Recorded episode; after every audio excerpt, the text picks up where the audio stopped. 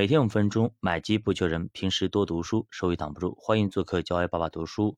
那么信任呢？人与人之间都非常的重要。比如说，我们找个律师帮我们打官司，我们非要信任别人，对吧？我们找一个人去帮助我们做一件事情，我们要信任彼此信任，不然的话，这件事情就没法的就顺利的完成。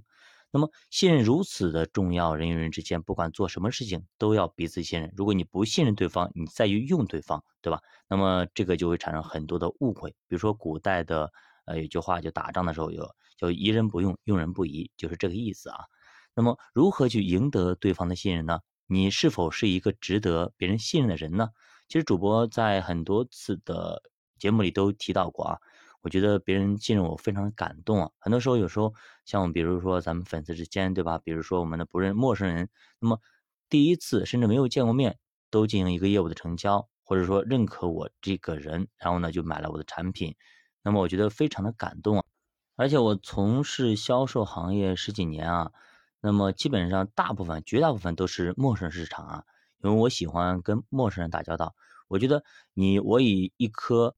一颗真诚的心来对待对方，我相信对方能够 get 到。所以说，那么只要我把我的事情做好，我把我的产品介绍清楚，那么我相信别人肯定会认可的。那么事实表明啊，确实是这样子。我做陌生市场比我做熟人市场要好很多，而且熟人市场我一般不去做，除非他们来找我去做这件事情。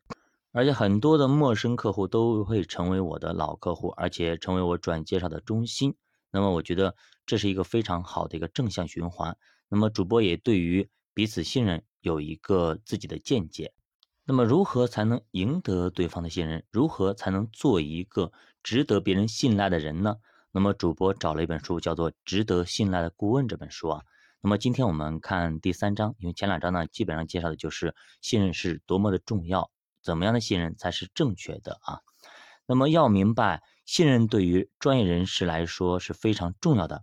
可以想想啊，你自己在购买专业服务的同时呢，不论你是要雇某人帮你打理一些法律案子、报税或者子女问题等等，还是修理保养你的汽车，雇佣专业人士就意味着你将自己的事情交到别人手里。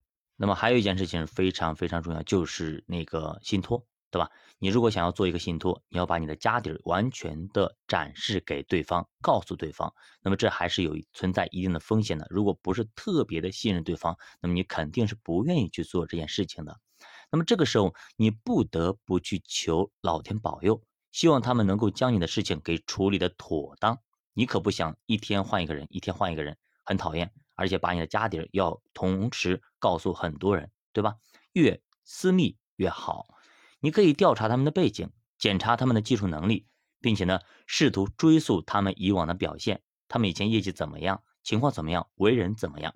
尽管如此啊，当要决定雇佣哪个人的时候，你最终的决定还是基于你能否信任他们来帮你做你的事情。而这个决定确实并不是那么容易啊。当你雇佣专业人士的时候，你希望找到的是了解你的利益所在的人，这个人呢？一定要站在你的旁边，跟你的是一条心，有同理心，然后呢为你去着想。这个人要能把你的利益放在他自己利益之上，你希望你能够相信他，他会代表你做出正确的决定，关心你所委托的事物，而不仅仅只是为了赚钱而已。赢得工作的前提是赢得信任，并对这样的信任当之无愧。那么信任如此重要。那么我们该如何去获得信任呢？如何让别人对你产生信任？只是嘴上说相信我，相信我，显然是不够的。实际上，没有什么比把这句话挂在嘴边更容易让人警惕的事情了。有个人说啊，你一定要相信我，我值得信赖。越是这样的人，我们越要警惕。真的，如果这个人非常有责任心，也是一个值得信赖的人，他不会把自己值得信任经常挂在嘴边的。很多时候，这些人会用行动来告诉你，我是一个值得信任的人。那么，到底我们该如何去赢得别人的信任呢？我们下节给大家继续接着讲，教他读书，陪你一起慢慢变富。如果大家对投资感兴趣，可以点击主播头像，关注主播新米团，跟主播一起探讨投资智慧。再见。